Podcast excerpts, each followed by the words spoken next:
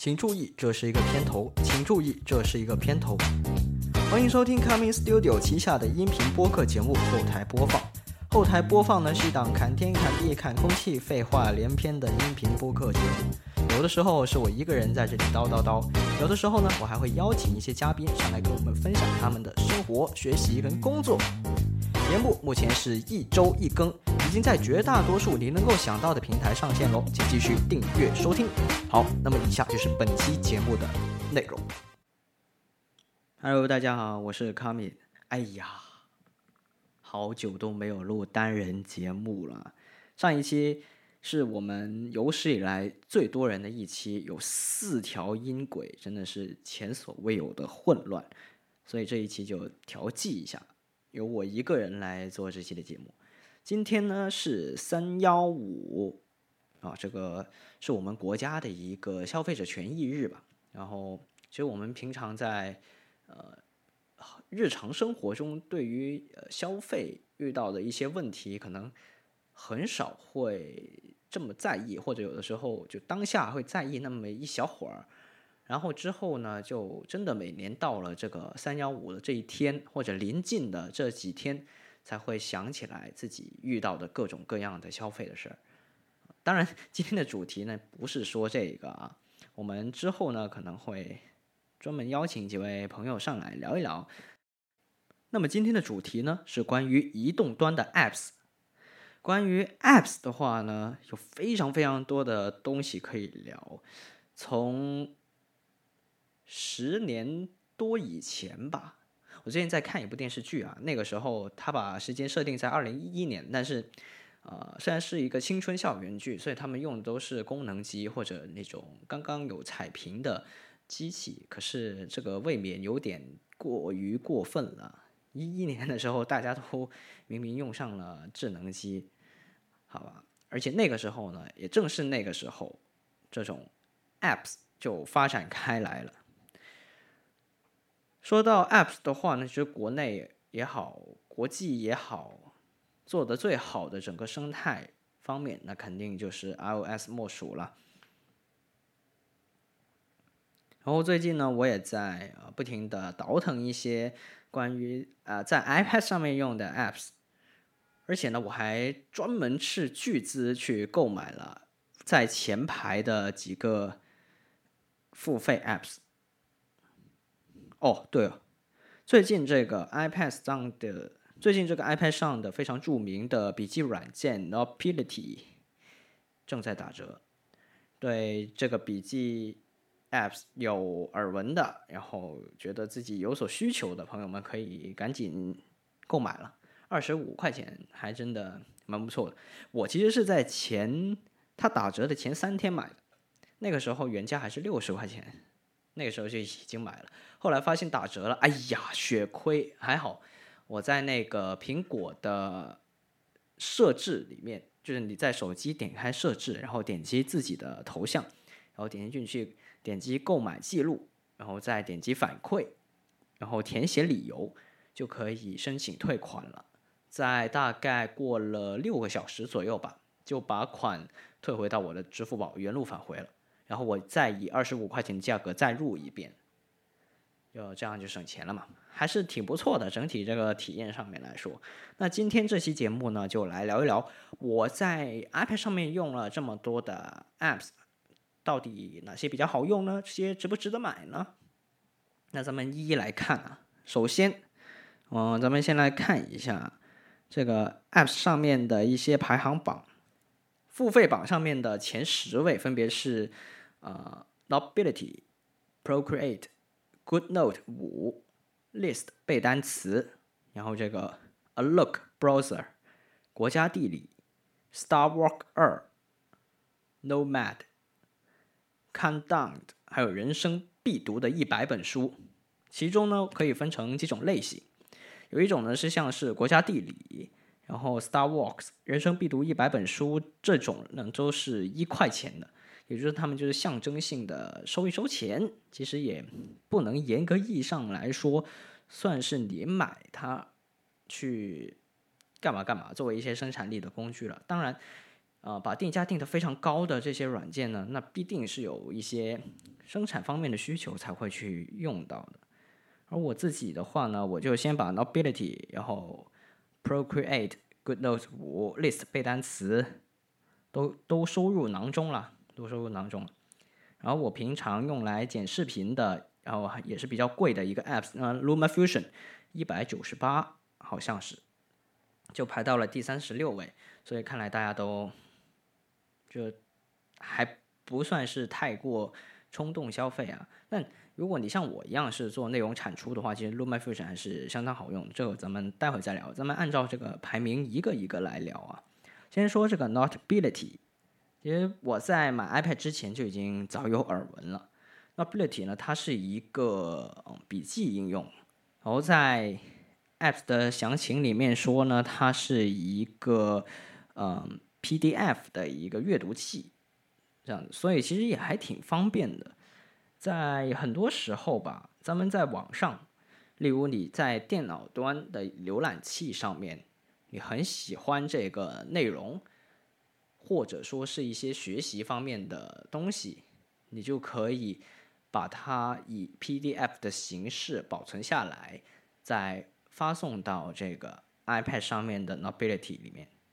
具体是怎么操作呢？我平常是在，因为我的电脑是 Windows 嘛，所以就没有很简单的能够同步过去。因为 Nobility 呢，它是有 Mac 版本的。如果你是使用 MacBook 的话，你可以直接在 Mac 上面的 Nobility 里面进行同步，但是因为我是 Windows 电脑，相信大多数的朋友也是用的 Windows 电脑，那这个时候怎么办呢？需要用到 iCloud。iCloud 的话，其实我是非常推荐大家去订阅的，因为它其实还挺实用，特别是在你没有完完全全的苹果全家桶的情况下，但是又不止一样苹果全家桶。什么意思呢？就是像我这样有 iPad 有 iPhone，但是没有 MacBook 的，就非常需要一个 iCloud 了。然后 iCloud 的话，根据自己的需求啦，像我的话，六块钱五十 G 也完全够用。我平常就用来传个文件什么的。所以呢，我就在啊我的 Windows 电脑上面先把这一个，呃，例如是教材好了，教材，然后以 PDF 的形式下载下来，然后丢到 iCloud 上面，然后呢，我就能在 iPad 的文件这个 app 里面去找到相应的 PDF 文件，然后再长按通过点击分享，在 Notability 里面打开，就可以真真正正的打开它了。然后从 Notability 的图标上面，其实咱们也能看出来，它是一支笔，一支笔的上端呢是一个麦克风，这也是它一个主打的功能，就是它可以。呃，在写的同时进行录音，咱们直接点进去，随便一个笔记点进去之后，我们可以看到那个顶栏上面就有一个麦克风的标志了，非常非常的简单方便。嗯，假如你是在大学期间啊用来上课的话，点击这个录音，然后。老师一边讲，你就可以一边录，然后你就可以做笔记。然后后面呢，你就还可以通过回放录音拖拽重点，因为它的音频记录呢会自动连接在你录制的时候所做的那个备注里面的。也就是说，你在拖动进度条的时候，老师讲到哪儿，你在哪就在哪里做的笔记就会再次出来，就真的像你再上一遍课一样。很多时候，我们现在不是会有上网课嘛之类的的事情，但是呢，上网课有点像看视频，说实话，那没有那种很沉浸的感觉。毕竟看视频嘛，就是他讲他讲他的，然后你你做你的，好像你们两个人互不相干。那怎么样才能有一个很好的课堂氛围呢？就是你在上课的时候做笔记。所以，Nobility 呢就很好的将上课跟做笔记这件事情结合起来，他们通过一个时间轴的一个对齐来完成这件事情，哦，这是非常不错的一件事儿。但最近呢，我在使用这个 Nobility 一段时间之后，我发现有那么几个问题吧。首先，其一呢就是它的笔有点少，它只有嗯。普通的这个算是什么铅笔吗？还是钢笔？然后还有一支荧光笔就没有了。当然，这个笔呢，你是可以选颜色、选粗细、选有没有压力感应之类的东西，但是它还是比较少一些吧，没有像多到像 Procreate 那种那种程度。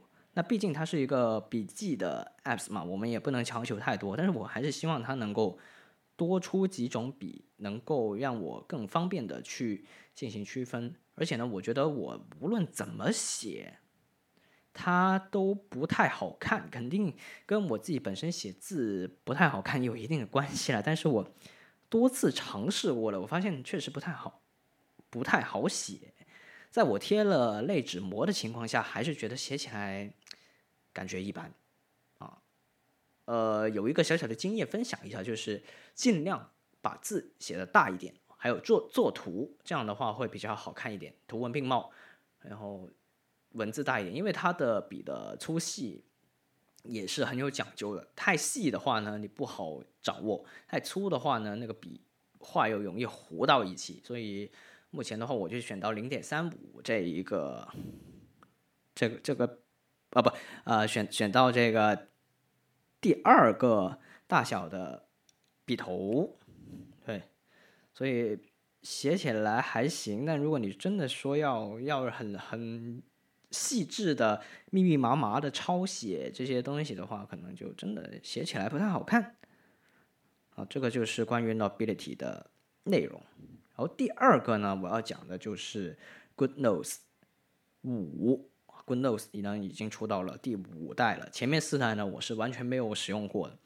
当然，Goodnos 跟 Nobility 呢一直都非常的火，无论是在什么场合，你都能够见到他们同时出现。然后也有很多人在网上问，到底买 Goodnos 好呢，还是 Nobility 好？啊，其实有一个很简单的区分了。就 Notability 呢，就很适合像我刚刚说的，你在课堂上面实时进行做笔记，然后你课后呢可以进行一个很好的复盘的一个操作。那 Good Notes 呢，就呃通过他们的名字就能看出来，Good Notes 呢更偏向于一个笔记本的样子。所以当你点进去 Good Notes 之后呢，你就能够看到一本一本的笔记本放在那里，你可以选择自己喜欢的封面，然后选择自己喜欢的纸张的样式模板。在笔的选择上面呢，也多了很多，所以很多人呢会买 Good Notes 用来作为手账本，因为手账本实体的手账本呢，大家可能购买起来那个价格还是比较高的，一本比较好的手账本可能要几百上千，然后还有一些胶带什么的，价格也不便宜。我之前还在网上看到说，有人为了想买到自己心仪的那种胶带。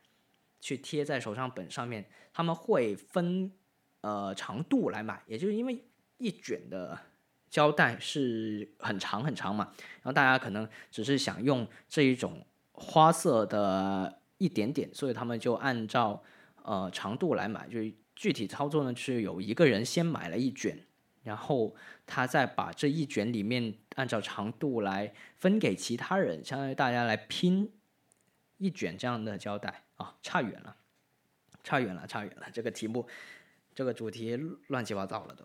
嗯，就是在这种情况下，为了方便大家，然后也在经济上面去进行考虑，所以很多人就会呃在 iPad 上面去做手账。那首选的肯定就是 Good Notes 了。使用起来其实跟 Nobility 也很不一样，因为它分成一本一本笔记本嘛，它不再是以一个文件作为。一个档哦，对，这一点很重要。是像 Nobility 呢，呃，我像我点开的话，其实它是一个文件为单位的，而 Good Notes 呢，它是以笔记本为单位的。我可以在一个笔记本里面插入非常多的内容，我可以插入图片、插入呃文件、插入文字、图案这样的各种各样的东西。所以从整体概念上，大家应该也能够知道自己到底适合用哪一款产品。嗯，大部分人来说，可能买一个就够了。毕竟在很多数情况下都是比较重复的这些功能。嗯，然后啊，我刚刚是说漏了一个，就是 Nobility 呢，它里面是有一个商店的，我没想到它作为一个付费的 Apps，它里面还有内购，这是万万没有想到的。付费的内容呢，主要有主题，然后关于呃一些内购的功能，包括有手写识别，还有数学表达式的转换，还有呢就是计划表、年历表了。年历表非常非常的贵啊。一百二十八块钱呢，这个二零二一的数字生活规划助手，呃，样式呢就是我们平常可能在一些精品书店会看到的那种年规划的本子那样子，但是作为一个数字版的，就是这样的一些表格卖一百二十八，这也过于离谱了吧？你本体才六十块钱，已经不便宜了，已经不便宜了，还要再内购一百二十八，我觉得这真的有点过分了。二十八还差不多，嗯，再再然后呢，还有一种类别呢，就是关于贴纸，因为很多人也可能喜欢在呃你的笔记里面放一些小小的贴纸来装饰一下，这也是有的。哎，然后呢，我还真有内购，主题我肯定就不内购了，我觉得这个没多大意思。就不太实用。我购买的呢是一个是数学表达式转换这个额外的功能。这个功能是怎么个样子呢？就你可以手写，像例如一个公式啊，y 等于 kx 加 b，这个公式是由我用笔在上面写的，然后我再把它圈住，然后再点按识别，它就能变成呃文本的 y 等于 kx 加 b 了。啊，当然，y 等于 kx 加 b 其实很简单，我们用用键盘也能打出来。但是在一些复杂的数学表达式里面呢，就非常的实用了。嗯，我个人觉得学生朋友们还是比较推荐去去用这个的吧。毕竟有的时候可能自己写的会比较乱，然后你再想要去呃复制到浏览器里面、复制到别的文档里面就不太方便的情况下，用这个转换。就挺不错的。好，那 Nobility 跟 Good Notes 基本上就讲到这里。然后他们的价钱呢，一个是六十块钱，一个是五十块钱。各位呢就可以根据自己的具体需要去进行购买了。但是一定要非常非常的谨慎，因为其实有很多功能呢，在 iPad 或者 iPhone 自带的。便签这个 apps 里面就可以实现了，这也是我用的最多的一个 apps。如果你真的不是呃有很强烈的做手账的需求，或者你要做一些课堂笔记的需求的情况下，我就觉得你们这两个都不必要买了。我也是最近才买的，我也是没在学校的时候才买的，以前念书的时候根本就没买这几个 apps。为什么呢？因为嗯，就是就是你心心念念的想着它，但是买回来呢也不一定用啊，像我的 Kindle 一样。所以我现在就算是把它们都买了，都凑齐了，但其实用起来也就那样，还不如这个系统自带的这个便签方便，是吧？关于这个便签呢，其实非常非常的好用，可能很少人会。注意到这个 apps 啊，它是一个黄色的一个图标嘛，然后点进去之后，我们可以看到它首先是一个空白的，就像一一个草稿纸一样的东西。然后我们在呃更新了 iPad OS 十三点五之后嘛，就已经有一个跟现在一差不多样式的一个一个雏形了。具体的使用起来呢，我们可以把它当做一个。任务管理器，我们可以呃把自己这一天的日程或者季度、月度、年度的一些目标写下来，然后你每完成一个呢，就可以打一个勾。包括我像现在做这个后台播放 Podcast 的选题都是这样子，先把每次想到一个新的选题都列出来，然后再到这个选题进行嘉宾的搜集，然后录制。后期剪辑这些，每完成一个我就打一个勾，这样就非常直观明了的知道自己做了哪些，还有哪些没有做。这是关于呃把这个便签 apps 当做一个提醒事项来做的一个功能。还有一种呢，就是直接进行涂鸦。如果你是有 Apple Pencil 的情况下，你直接用笔在上面写写画画是非常非常方便的，而且而且它的笔比 Notability 还有 Good Notes 都要好得多得多得多，因为毕竟是苹果自带的第一方的一个 App 嘛，所以它的那个整体的操作真的是行云流水般的流畅。我自己最喜欢的是使用铅笔这一支笔。先来讲一讲它有哪些呃书写工具好。然后第一根呢是这个字体识别的笔，字体识别的笔呢是在 iPad OS 十三点五之后加入的一个新的功能。具体呢就是它能够让我在用手写出来的字变成一个文本的文字。还有呢，第二根呢就是呃常用的水笔，是那种我们可能画画的时候会常用到的笔。然后第三根呢，就是荧光笔，所以它会有一定的透明度嘛，就用来标注 highlight 那种用途。然后第四个呢，就是我自己最最最最最喜欢的铅笔了。为什么我这么喜欢铅笔呢？因为铅笔它可以通过力度的感应，然后还有嗯你的笔斜的倾斜的角度。来完成一些奇妙的操作，具体使用起来呢，就跟你使用一支真正的铅笔是一样的。这真这感觉真的是太绝了，太绝了！所以我个人是很喜欢用它来写字的。然后，如果你是在嗯以白色背景，也就是日间模式来使用的话呢，它就是像铅笔的样子。但如果你把整个手机系统设置成为夜间模式、暗黑模式之后呢，那笔记的 App 也会变成暗黑模式嘛？那这个时候底就是黑色的，那你的笔写出来就是白色。那这个时候白色的铅笔看起来的质感是什么呢？就是粉笔的质感。哇，这真的是很绝，很绝。嗯，有种你在黑板上写板书的感觉，看起来就非常酷，就对了。所以说我刚刚说，呃，如果你有一些大量的文字的的一些写作啊，还或者说你要抄一些知识点啊什么的，我是强烈推荐大家直接就在 iOS 自带的这个便签里面进行抄写的，然后是配上这个铅笔，比在 Notability 还有在 Good Notes 五上面写效果都要好得多。呃，然后呢？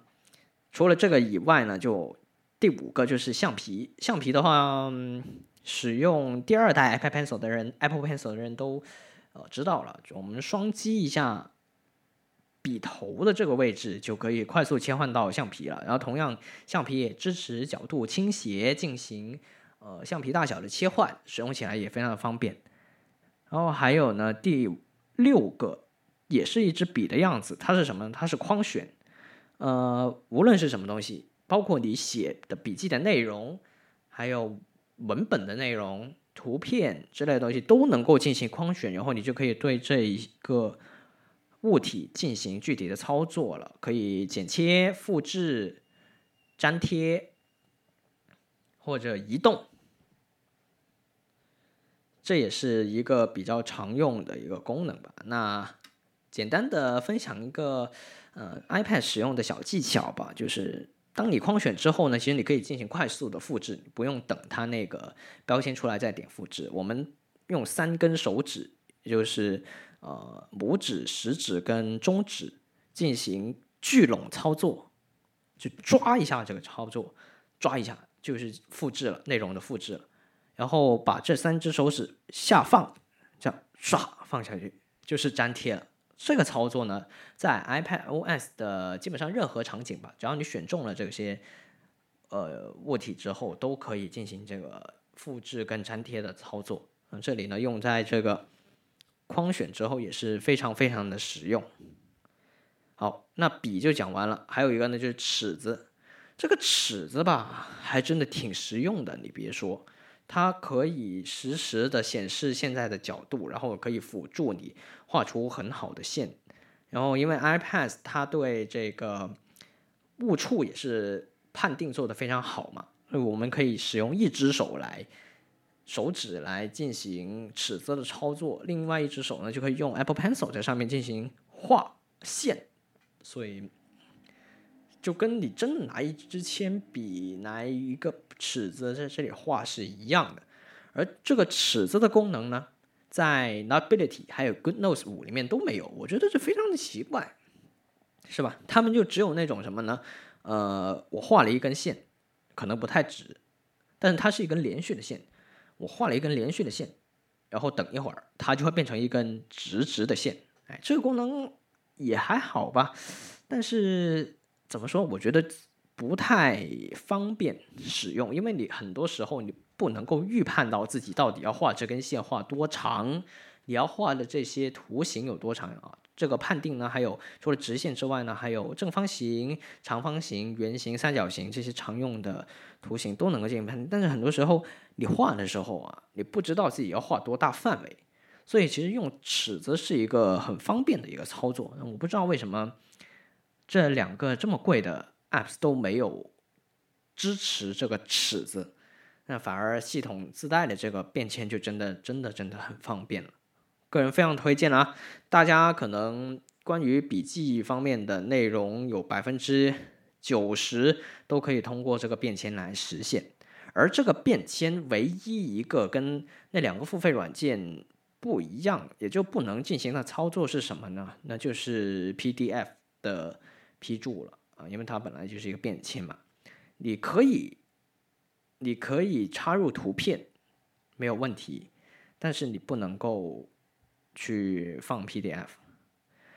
那还有一些可能大家不太想得到在便签里面有的功能呢，就是其实便签也是可以有纸张的模板的，我们只要点开右上角的三个点。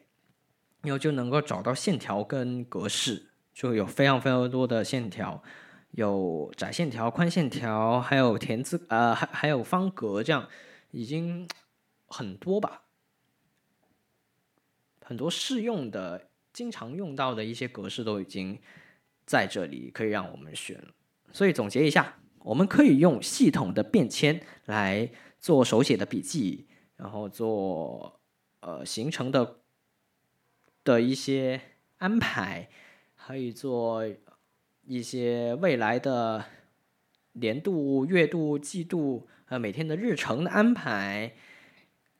还有呢，你当然可以用来画画啦，也可以用来做笔记啊，这样什么都都可以。我觉得是真的非常非常的实用。还有呢，就是如果你拥有两个以上的苹果设备的话，它可以直接跟随你的 Apple ID 进行自动的同步。然后你就可以在任何的设备上面都能够看得到你自己做的这些笔记。我自己也很常把一些想得到的灵感就记在上面，所以就非常推荐大家进行使用这个自带的 apps。好，那刚刚已经聊了三个 apps 了，其中有两个呢是 iPad 付费排行榜的前两位。哦，第二位是 Procreate。Procreate 呢是一个真真切切的生产力工具，然后我自己因为不是一个设计相关的、画画相关的一个专业的使用者，所以没有太多的话语权在这方面吧。但是啊，我也有这个 Apps，具体使用起来呢，嗯，它是真的可以帮助专业的生产者在上面进行产出的。你说呢？Ability 还有 Good Notes。五呢，可能很多学生用户会买来就直接在上面用，去写写画画。具体那些算不算生产力呢？这还两说。但是 Procreate 呢，是真的可以作为生产力的。呃，我之前在广州的天环 App Store 上过一堂关于 Procreate 的基础课程啊。其实大家也可以搜索一下自己附近的 Apple Store。有哪些课程可以去上了？之前在疫情的时候呢，会有一些网络课程。那现在因为疫情国内疫情基本上都得以控制嘛，所以大家可以在线下就参与一些课程。具体呢，就是你上 apple.com 的中国大陆的官网，然后就看到你自己身边有哪一些 Apple Store，然后就可以看到哪一间 Apple Store 里面有哪些课程。注意哦，每一家 Apple Store 的课程，嗯，基本上都是不一样的。我自己参加过几次，就有的时候就看你自己了。因为像广州的话，它是有两家嘛，一家在珠江新城，一家在天环。然后有的时候我可能是专门想参加这个活动，那我就要专门去那一家。啊，具体的方式呢，就是点击报名，然后填写你的登录你的 Apple ID 之后呢，它就会直接把这个事项添加到你的日历里面了。然后到时候差不多提前半个小时吧，你就可以直接去到那个。当地的 Apple Store，然后进行一个签到活动。呃，如果你是看你这个报的课程是关于什么了，像我之前第一次去参加的时候，我还没有买 i 没有买 iPad Pro，然后那个课程是关于一个 AR 的一个东西一个课程，然后那个时候呢，他就会现场发一套这个 iPad Pro 跟一个 Apple Pencil。所以大家不用担心自己有没有这些东西，只要是你报上名了，他就一定会想方设法让你体验到这些课程的内容，不必担心。所以说，就算你没有苹果的设备，也是可以报名的，只要你有这个 Apple 的 ID 就可以了。哦，言归正传了，说回这个 Procreate，那我之前参加了的那个课程，它是简单的教大家去怎么使用 Procreate 进行一些涂鸦。那一天的课程呢，我记得是先给我们发了一套这个 iPad 啊，我自己还带了自己的 iPad 去，但因为它会有一些呃贴纸啊，还有一些文件呢要发送过来，所以我最后就用他发的那一台公用的 iPad 了，因为他说可能有一些版权的问题。因为大家都知道，这个 Apple 会跟一些设计师有合作，所以我们当时课程使用的一些设计的元素呢，就是设计师的版权所有。那他不能够直接 AirDrop 发给我，那我就只能用他们派发的机器。然后那个时候，那个课程人数不多吧，人数不多吧，也有一些上了年纪的人在那里呃学习。我觉得这一点非常好啊，也非常鼓励跟推荐大家。呃，推荐自己身边的长辈去多多参与、多听这些课程。整体来说难度不算特别大。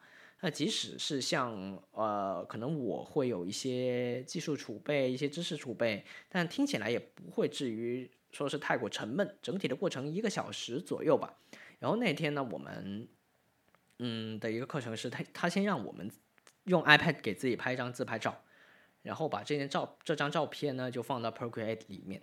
然后会加一些呃贴纸啊，自己再画一些东西，然后最后做出来的呢是一个动态的一个视频的样子，哎，还挺有趣的，还挺有趣的。但这个使用起来呢，可能就跟我们想象中的那些专业的插画师啊、设计师啊用起来不太一样。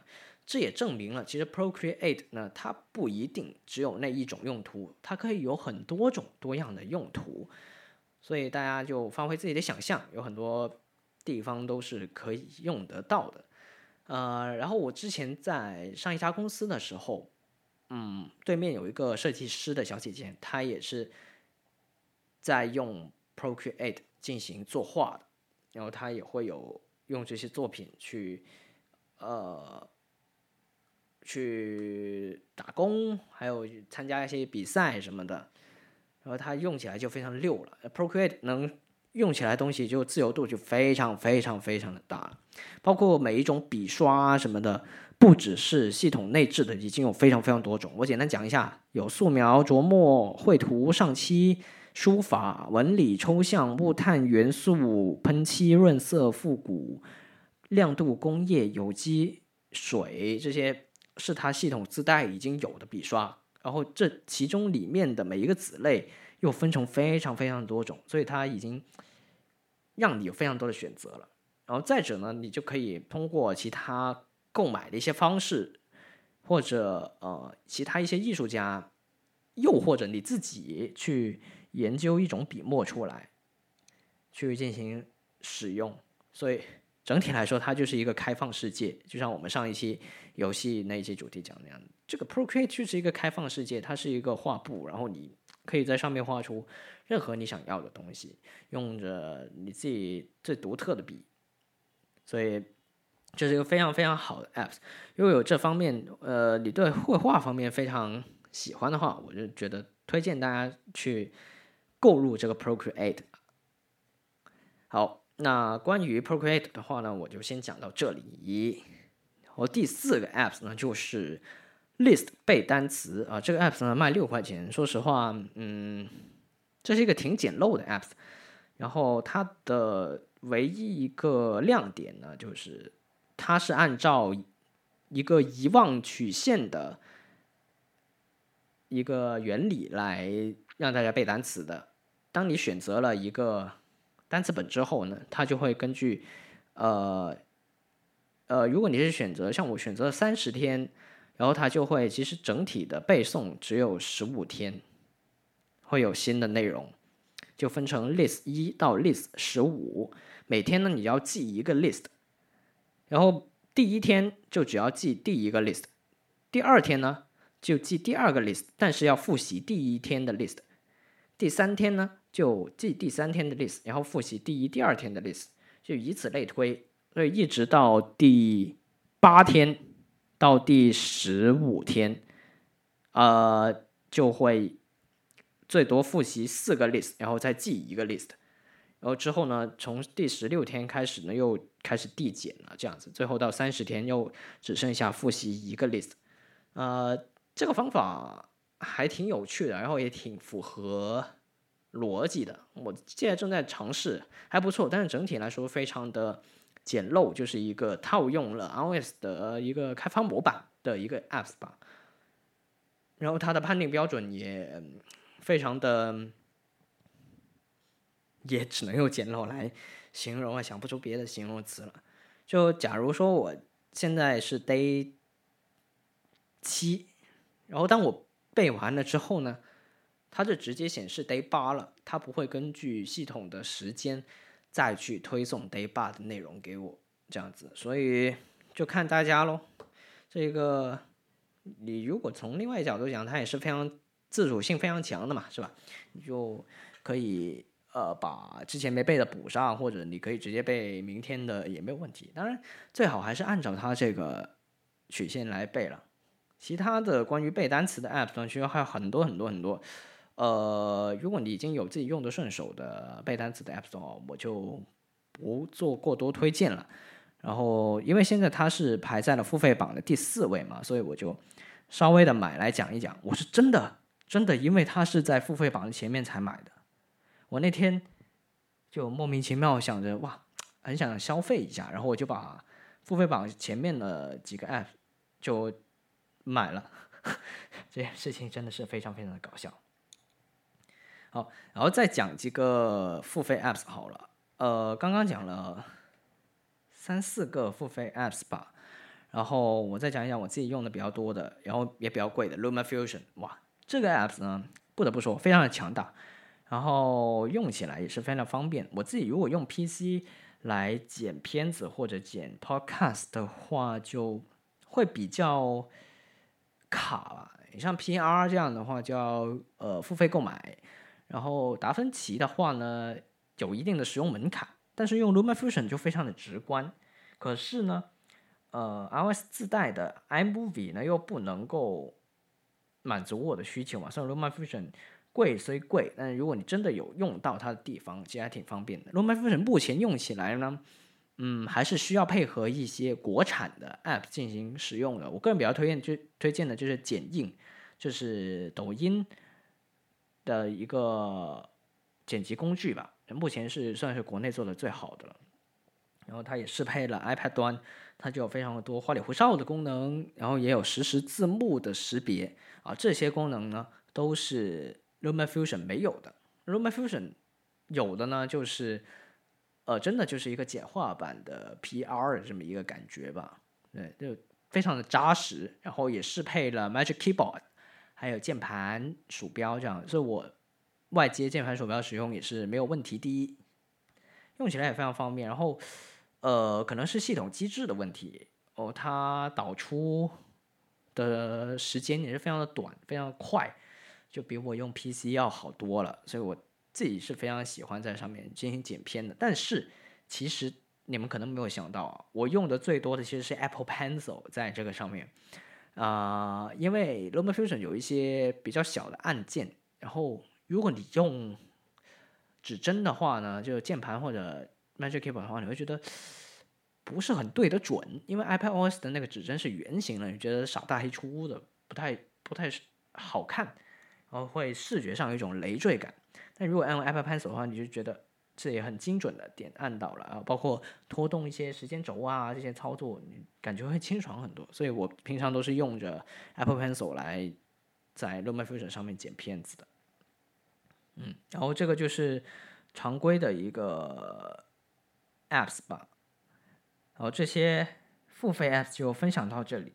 我接下来呢要分享几个呃比较常用一点的生产力的 apps。然后这一期基本上都是关于生产力的一些 apps 的推荐了，因为大家老是说 iPad 买回来就是想当生产力的，买前生产力，买后爱奇艺，然后最后都沦为爱奇艺了，为什么呢？然后我就觉得不行，是吧？虽然作为爱奇艺是没有问题的，但是我这么花这么多价钱去买一个名为 Pro 的机器，我就应该发挥出它 Pro 的性能啊！当然，这个也是看个人呢，也是看我自己。如果你本身没有这方面的需求的话，其实你用它来看爱奇艺是没有问题的，是吧？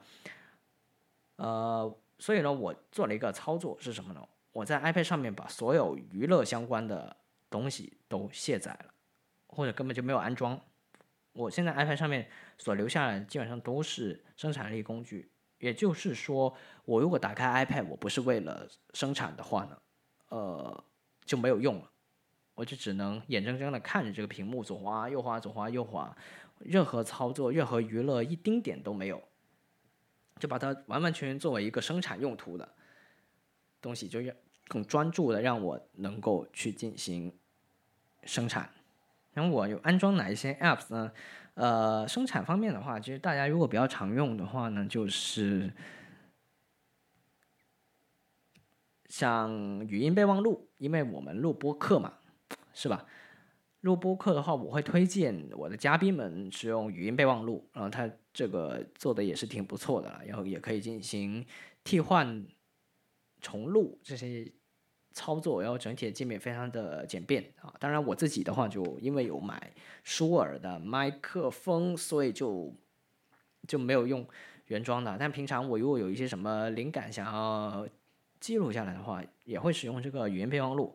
它有一个好处呢，就跟刚刚提到的系统这个便签一样啊，它是可以通过你的 iCloud 进行同步的。所以我在手机上面录了，iPad 可以听，iPad 录了，手机也可以随时用来听。哎，这一点还挺不错。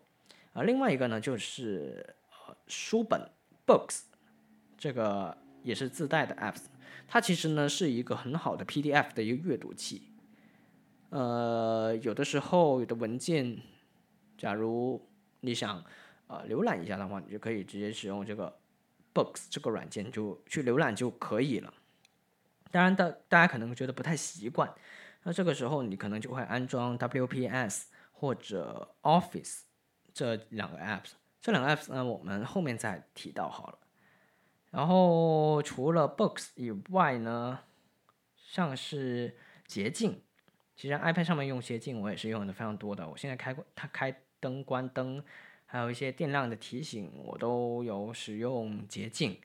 还有一些呃，包括图片的一些操作，我之前有有操作过，你是可以直接呃通过运行捷径来对图片的一些详细的信息进行读取的，所以这这方面用起来，因为捷径是一个非常个人化的东西嘛，大家如果有什么需求的话，其实有些 App 上面找不到的情况下，你可以直接上网上搜一下有没有这相关的捷径，或者你自己就弄一个这样的捷径，弄一个这样的自动化出来，还没准儿真能够去实现，甚至可能还会更轻松、更简单一些。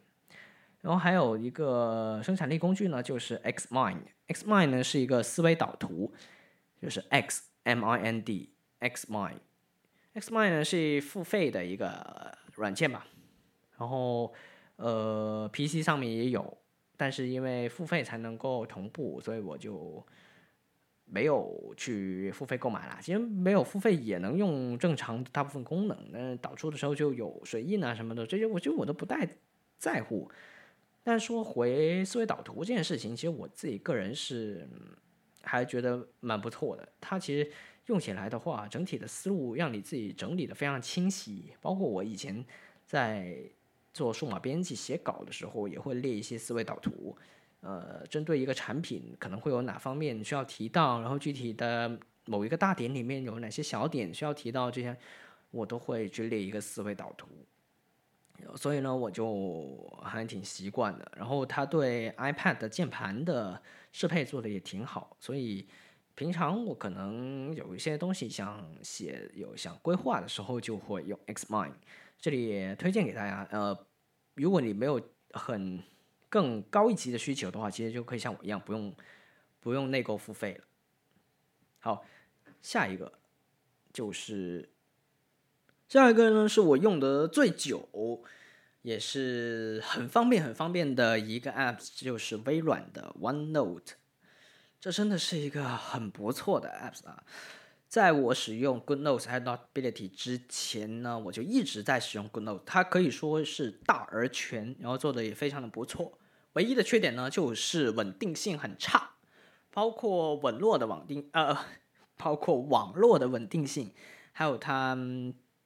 数据读取的稳定性吧，所以这也导致了为什么最近选择购入 Notability 还有 GoodNotes 这些付费 App 的原因，就我受不了它的崩溃了，可能也跟我升级到了新的 iPad OS 的 Beta 版有关系吧。但总体来说，其实平常使用上也会有一些就卡顿啊，有些读取不到啊，还有网络同步很慢啊，死活同步不过来的一个问题。但说起它的优点，其实也非常非常非常多。它是一个 Good Note，呃，是呃 One Note 呢是这个 Good Notes 还有 Notability 的一个集合版。然后除此以外呢，还有很多的功能，而且它有一个自带的自己的同步功能，它不需要通过 iCloud 就可以了。而且像微软的东西嘛，都是全平台的，对，我在 Windows 上面自然也是可以很好的使用，即使。嗯，你说我使用 Linux 啊这种操作系统可能没有 OneNote 怎么办呢？你可以使用网页版呢，所以真的是很赞的，真的很赞。我我在以前念书的时候，还有之前上班的时候，就也经常使用 OneNote 来进行一些呃，无论是 PDF 的阅读啊、批注啊，还是文档的写写一些新文档啊，什么些灵感啊什么，我把所有。基本上，嗯，跟创作有关的东西我都放在上面了，然后也可以很轻松的在多设备之间进行同步，这方面真的是做的非常非常非常的不错。可惜，可惜就是可能因为做的太大，然后太大而全了，在稳定性上面实在是有点差。因为我还特别希望微软能够把这个 app 能做好的，呃，可是它在。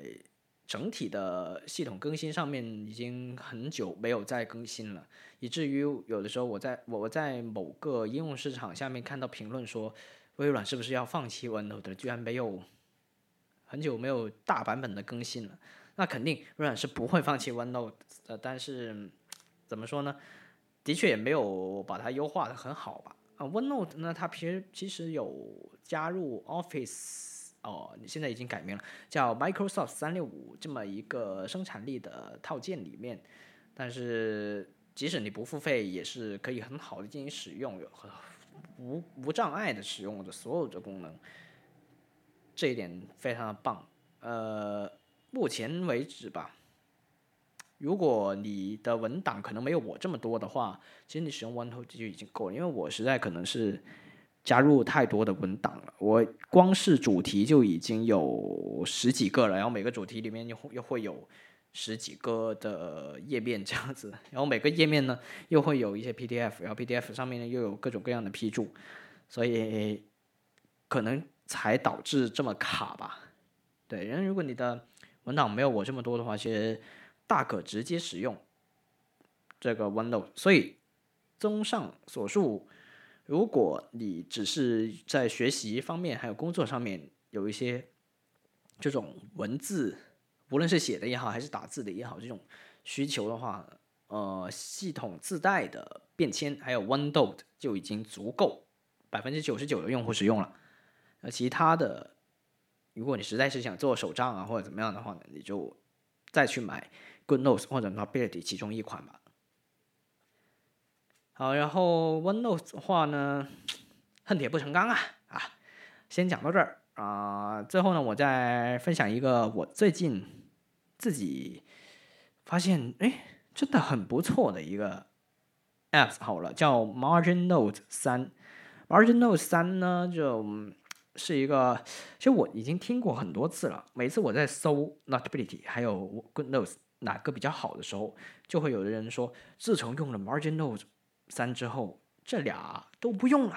然后我就想，这是什么神奇东西啊？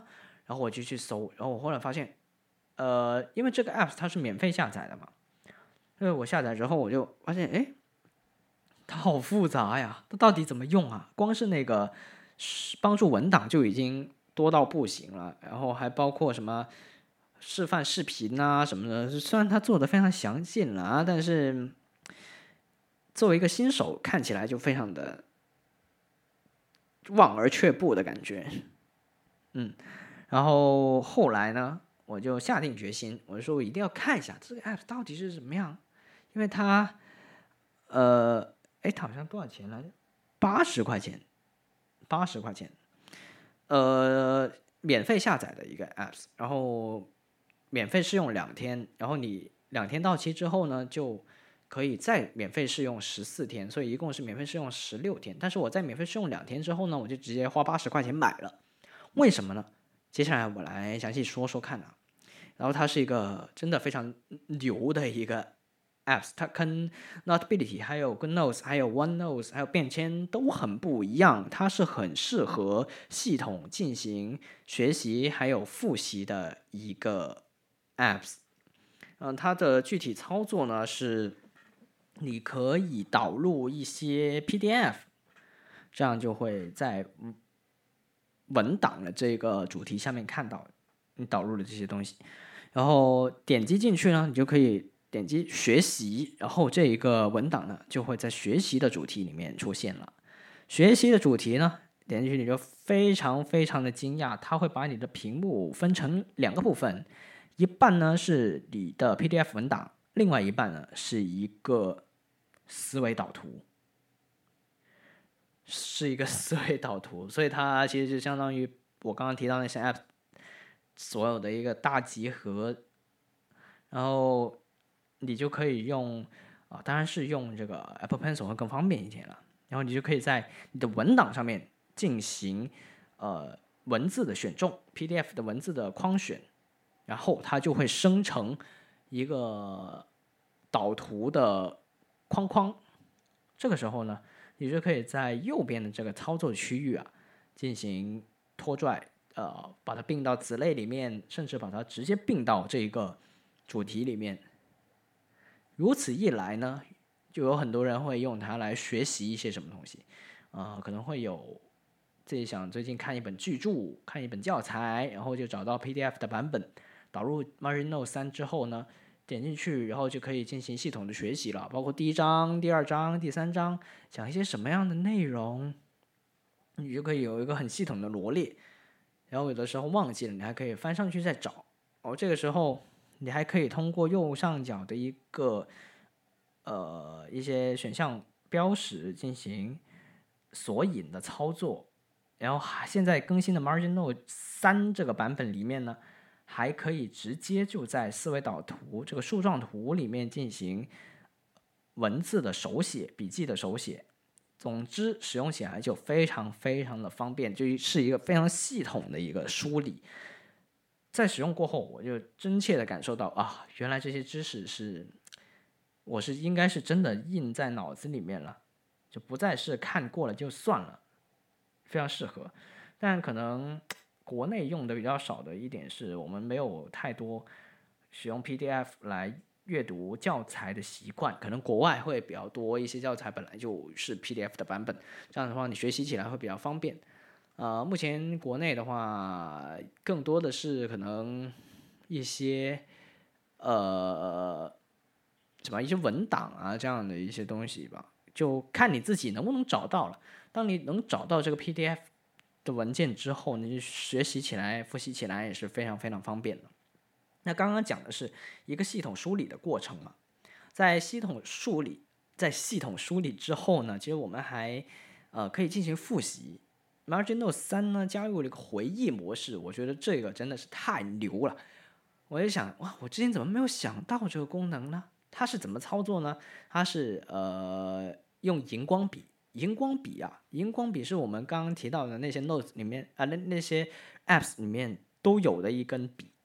那他们是用来标注、突出、标注、highlight，就仅仅是这样而已。而 Margin Note 三呢，它除了可以突出重点以外，在点开、打开回忆模式之后，它会直接把你用荧光笔画过的东西文字覆盖，就把你的这个文档变成一个填空题了，相当于是，把一些。要需要强化记忆的知识点，如果你是用荧光笔涂过之后，打开回忆模式，就会盖住了原来的字嘛。这个时候你就要回忆，哎，这里面的空是什么样的内容。然后当你呃想要校对的时候，你只要点击用手指点击一下这个荧光笔的地方，它就会显示回原来的文字是什么。哦，所以我觉得这个真的是一个很天才的设计。我不知道之前有哪个 apps 或者哪个地方有出现过这种东西，但是在 Marginal 三里面我是看到了这么一个功能，让我非常惊喜。所以呃，构建知识树还有回忆模式这两个功能是我在还没有全部完全掌握 Marginal 三了，就仅此而已。我就发现了这两个功能就已经非常非常厉害。然后，还有一个呢，就是我现在还在学习当中，还没有很好的掌握的一个，就是呃，Marginal 三的复习功能。刚刚已经提到了，Marginal 三呢，一共分为三个主题，一个是文档，一个是学习，一个是复习。回忆模式呢是复习的一部分，然后还有一个呢就是叫什么闪卡学习闪卡这么一个功能，闪电的闪呢，它是怎么样呢？就是。正反面就非常适合你用来背单词。呃，一个页面分成两个部分，上面是一半是 question，下面一半是 answer。我们可以在 question 那里写上或者用键盘打上呃中文好了，然后在 answer 上面呢写上这个英文单词。然后当你点击学习闪卡之后，它就会显示。像我们背单词那种卡片，那种实体卡片那样了，它就先显示问题，然后当你点击翻转之后呢，它就会显示答案。所以不仅是用来背单词，你可以用来做任何你想要做记忆的东西，把它制作成为学习闪卡。但因为这个工程量还是非常大的，所以我暂时没有使用这项功能比较多。我这简单的提一下。所以怎么说呢？真的还挺不错的。如果你说让我推荐大家真的付费购买一个关于学习、关于生产力的工具的话，我觉得 Marginal 三是我强力推荐的一个。虽然它价格也是这几个当中最贵的一个，要要八十块钱，但当你使用过之后，当你真正的了解它之后，我觉得是值得的，值得的。呃，感兴趣的朋友们呢，也可以在 App Store 里面直接搜搜索 Marginal 三。M A R G I N N O T E，数字三，然后下载，然后就会有呃免费试用两天，大家可以去试一下。好，除此以外呢，就是一些付费啊，还有一些关于生产方面的的东西，一些 Apps。另外呢，就是一些呃文件处理方面的 Apps 了。包括有什么呢？就比较常用一点的有，嗯，苹果的 Pages，还有 Numbers、Keynote、iMovie，然后第三方呢有腾讯文档、WPS、百度网盘、腾讯网盘，还有微软的 Office，这些东西都是基本上每一台，如果你想要作为生产力的 iPad 都必须要安装的东西吧。然后这些 apps 呢，不仅要在 iPad 上面安装，在 iPhone 上面也安装，然后如果相应的 PC 版本也要进行安装，因为这些都是要你进行云端的同步，还有文档的处理，一些很重要的东西，他们是你在无论哪个平台都是需要用到的东西。然后这些东西，其实刚刚也提到那些东西都，呃，大家已经非常熟悉了，在这么多年这么多个平台也是这么用过来的，所以。也只是简单的提嘴就可以了，然后所以用起来的话，呃，在 iPad 上面啊，我目前就先分享这么多。哇，不知不觉都已经讲了有一个小时了，哇塞，真的是非常牛。那我就再讲一点这个手机上面的 Apps 好了。呃，手机上面也是关于效率生产方面的 Apps 的话呢。就提几个，第一个呢叫做番茄 To Do。其实番茄时钟大家应该不陌生，就是二十五分钟作为一个番茄钟，让你专注。然后每隔二十五分钟之后呢，就会有五分钟的休息时间。当然这些时间都是可以自定义的。然后类似的 Apps 也有非常多。呃，我自己使用下来的话呢，番茄 To Do 做的还是相对来说不错的一个。然后它也要付费，然后它的付费是内购订阅制的，要买一个月度会员什么。但其实你不买也是完全 OK 够用的，就大家可以自己尝试一下。因为 iOS 的特殊性嘛，它对于应用的一些权限没有开放这么多，所以在各种 Apps 的同类型 Apps 的比对之下，我就选择了番茄 To Do，然后它可以。在我切换 apps 的时候，有一个系统的通知，然后还有一个自习室。如果你在网上有有有有约一些朋友，一些约一些同学要学习什么的话，可以加入自习室。但我没有加入过啊。就具体的操作好像是输入自习室的群号，然后你们就可以一起学习，然后一天下来之后就可以嗯统计比对一下你们这个小组里面哪哪一个人。学习的时间最长，这样，呃，我也只是猜测啊，我是没有尝试过的，啊，然后呢，番茄学习就就讲到这儿，因为这个同类型的东西太多了，大家也可能也比较熟悉。然后另外一个呢，就叫 Sort 三，S O R T Sort 三，是一个呃国内开发者开发的，是一个香港的开发者，然后也上过一派 Podcast。嗯，大家可以如果有听一派 podcast 的话，也能找到那一期他上节目的有具体的怎么讲，是吧？然后这个 apps 呢，它其实是一个日程安排的 apps，跟那种像呃 iOS 系统自带的 apps 有最大不同的点呢，在于它是有一个自动计划的一个功能，呃，它是一个付费的一个功能，啊你要购买 Pro 版之后才可以获得这些东西。Pro 版的话呢，就是呃 iOS 版是九十八块钱，然后如果是 iOS 跟 Mac 一起用的话呢，就是二百三十八块钱。但我自己是没有付费了，肯定没有付费。那用起来的话，其实我可以明确的告诉大家，不付费也是可以用的。然后这个自动计划是什么呢？也是 Sort 的一个重点功能吧。啊，首先进入界面里面呢，你就可以很明显的看到跟那种日程安排的 App 都大同小异，就是你先添加一个新的事项，哦，比如我早上七点半要进行健身环大冒险，然后中午要呃看书，晚上要跑步，这样。假如啊，我先设这三个新建这三个事项，然后在之后呢，我就觉得呃，或者我哪一天觉得我不想在早上进行健身环大冒险，我想要下午进行健身环大冒险。或者有的时候我的日程安排的非常多，但是轻重缓急好像都一般般之类的。然后这个时候你可以点击自动计划，然后它就会去帮你规划这一天你到底要做什么。反正这一天下来能够把你想要规划做做的事情全部都做了就完了。然后它会具体安排时间。啊，当然如果不满意的话，你可以手动排，是吧？然后我现在因因为没有付款嘛，没没有付费嘛，所以就就没有用自动计划功能，我都是手动排的。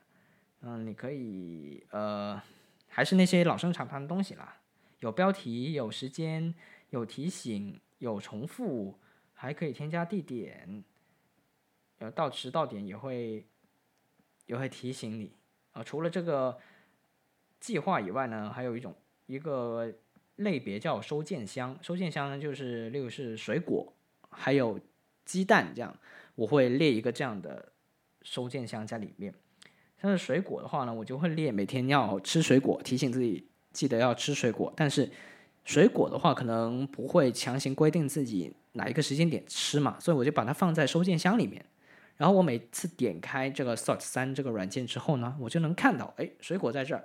但他不会提醒我，因为他没有时间嘛。但是我每次点开的时候，我就看到它，然后我就会那个时候就会被动的提醒了我一下，就这样子。嗯，用起来还是挺顺手的。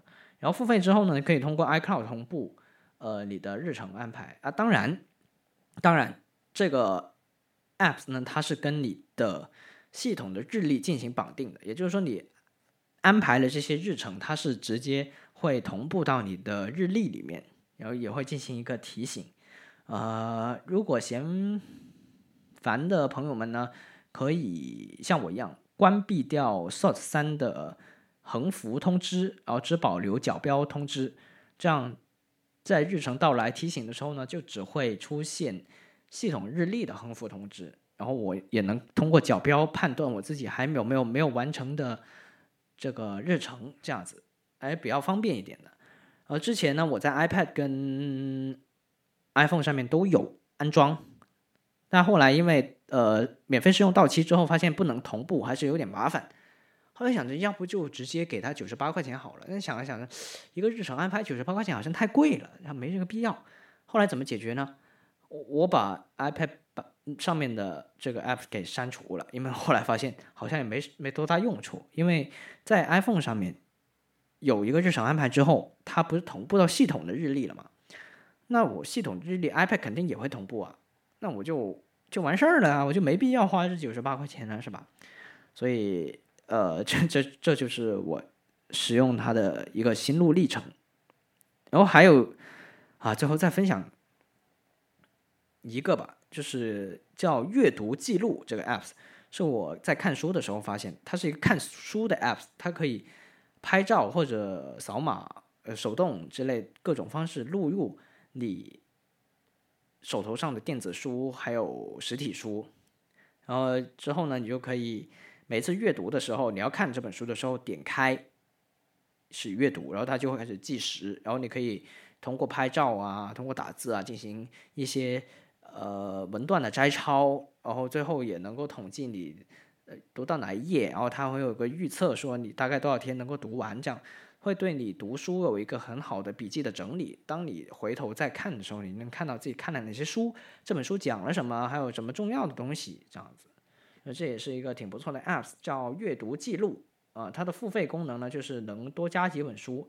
我也没有付费，为什么呢？因为我觉得再读的书就读这一两本就好了，因为你添加再多再读的书也没有用。你不会同时不可能同时在读这么多本书，所以为了强迫自己同时在读的时候读少一点书，以便能够读更多的书啊，说起来有点拗口啊，但确实是这样，所以就没有付款。好，那么以上呢就是我分享这么多自己使用一些 App 在生产方面的一些经验吧，啊，希望大家能够喜欢。那下周呢是。呃，二零二一 Apple 春季发布会，我们的发布时间呢，可能就不再是下周一了。下周会比较特殊，我们会在三月的二十四号进行发布，大家记得留意收听。到时候呢，会有我们吴明翰三位同志来给大家讲一讲这个春季发布会发布了一些什么样的内容。目前我现在这个时间点所知的呢，就是会有新的 iPad Pro，还有 AirPods 之类的，或者别的。